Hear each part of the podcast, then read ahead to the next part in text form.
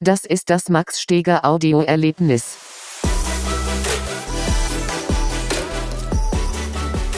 Was geht? Mein Name ist Max Steger und willkommen zurück bei dem Max Steger Audioerlebnis.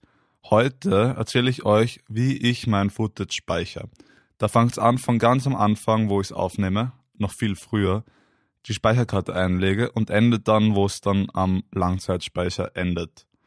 Die Sache ist das, das ist das Wichtigste am ganzen Aufnehmen, dass man das Footage, das Videomaterial am Ende hat und das nicht irgendwie corrupted ist oder kaputt ist. Mir ist es schon echt oft passiert, dass ich das aufgenommen habe auf meiner SD-Karte und dann anschaue am Computer und dann hat es sich nicht öffnen lassen, weil es irgendwie corrupted ist. Ich weiß auch nicht, warum das gelegen hat, äh, an was es gelegen hat.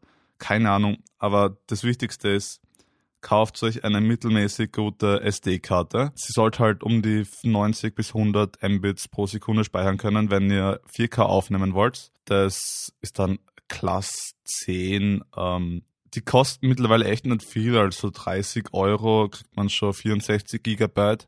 Die Frage ist immer, ihr würdet große SD-Karten nehmen, wenn sie in eure Kamera reinpassen.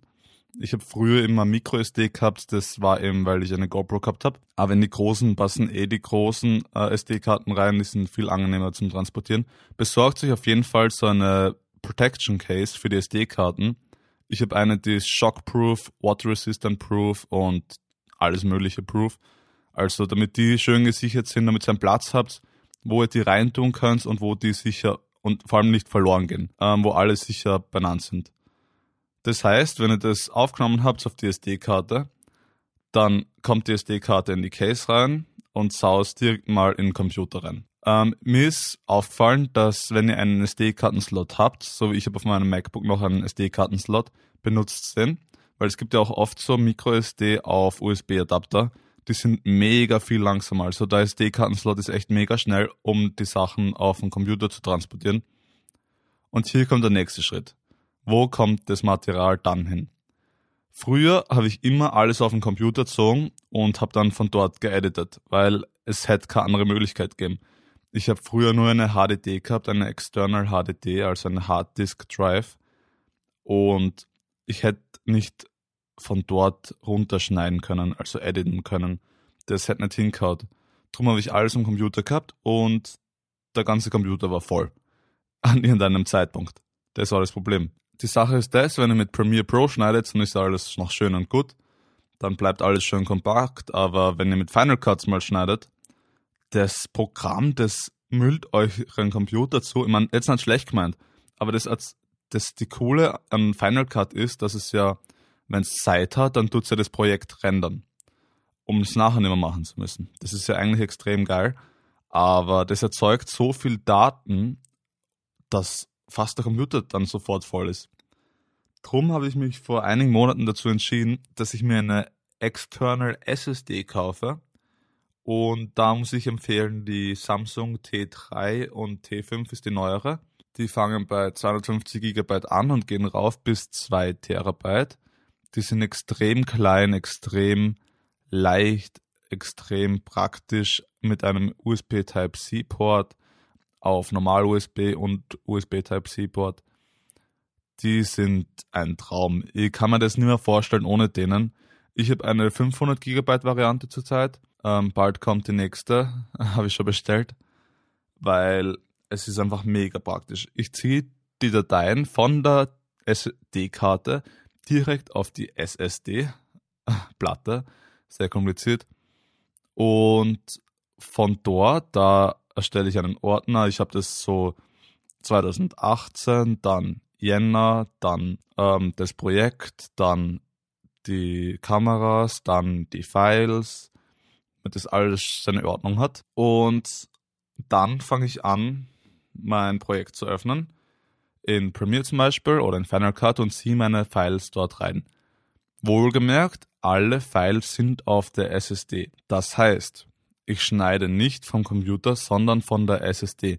Und das funktioniert perfekt, muss ich sagen. Also ich kann 4K drunter, äh, von dort runterschneiden oder Full HD.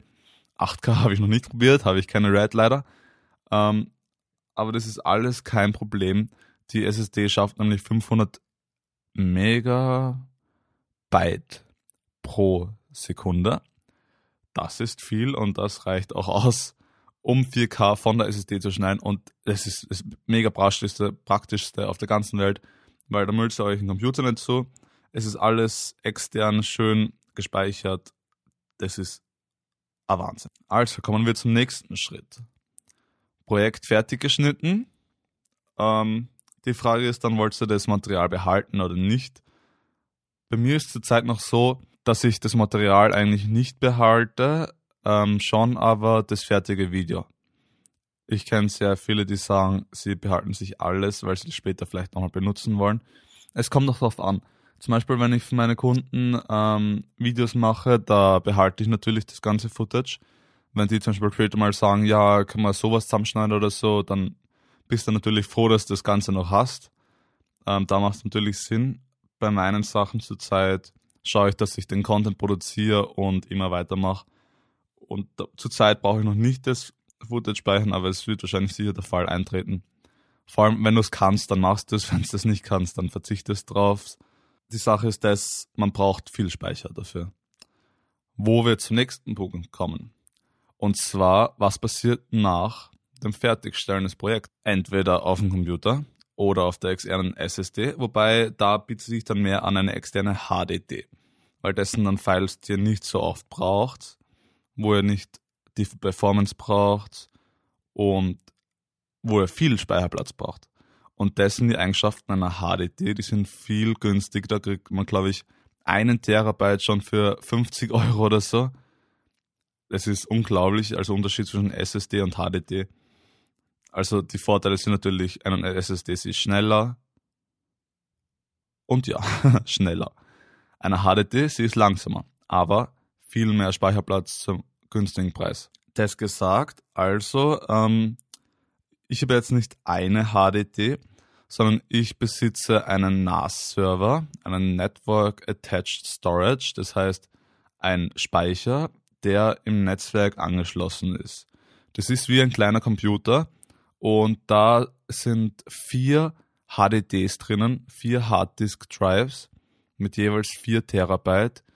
Ähm, das heißt, es ist insgesamt huiuiui, 16 Terabyte aber ich habe das in RAID, ähm, äh, RAID 1 geschalten. Das heißt, das ganze System ist redundant. Das heißt, wenn eine Platte ausfällt, dann sind die Daten trotzdem nicht weg, sondern sind noch auf der anderen Platte gespeichert, was wichtig ist. Kann passieren. Ich meine, wenn das Haus abbrennt, dann ist alles weg. Aber falls eine Platte versagt, was echt passieren kann, dann ist es noch gespeichert. Das heißt, dorthin kommen meine Files, wenn ich komplett fertig bin wenn ich sie echt nicht brauche, so schnell und wenn ich sie brauche, dann ziehe ich es runter, dann ist es auch in 10 Minuten fertig. Um, ähm, ja, das war mein Resümee auf, wie speichere ich meine Videos und welche Schritte das File alles durchgeht, wo es landet am Ende, wo es anfängt. Also SD-Karte, SSD, HDD. Das ich ist, um das perfekt zu zusammenfassen, weil SD, SSD, HDD sieht man genau, die, die Performance wird immer langsamer und ja, die Speichergröße immer mehr. Auf der SD habe ich 64 GB, auf der SSD habe ich 500 GB und auf einer HDD habe ich 4 Terabyte. Wenn euch die Folge gefallen hat, ähm, ich bringe noch viel mehr hilfreiche Tipps für euch hoffentlich raus. Wenn ihr eine Frage habt, dann schreibt mir am besten auf Instagram Direct Message eure Frage und ich versuche sie so schnell wie möglich hier auf dem Max Steger Audioerlebnis zu beantworten. Wenn euch die Folge gefallen hat und sonst die anderen auch, dann lasst mir gerne eine Bewertung da bei iTunes. Ähm, sonst könnt ihr die Folge natürlich auch auf Soundcloud hören, wenn ihr kein Apple-Gerät habt. Und ja, auf meinem YouTube-Channel findet ihr auch hilfreiche Tipps in Videoform. Dort zeige ich mein Gear und zeige euch Tipps und Tricks und Erlebnisse, die ich mit euch teilen will. Und ich würde sagen, bis zum nächsten Podcast.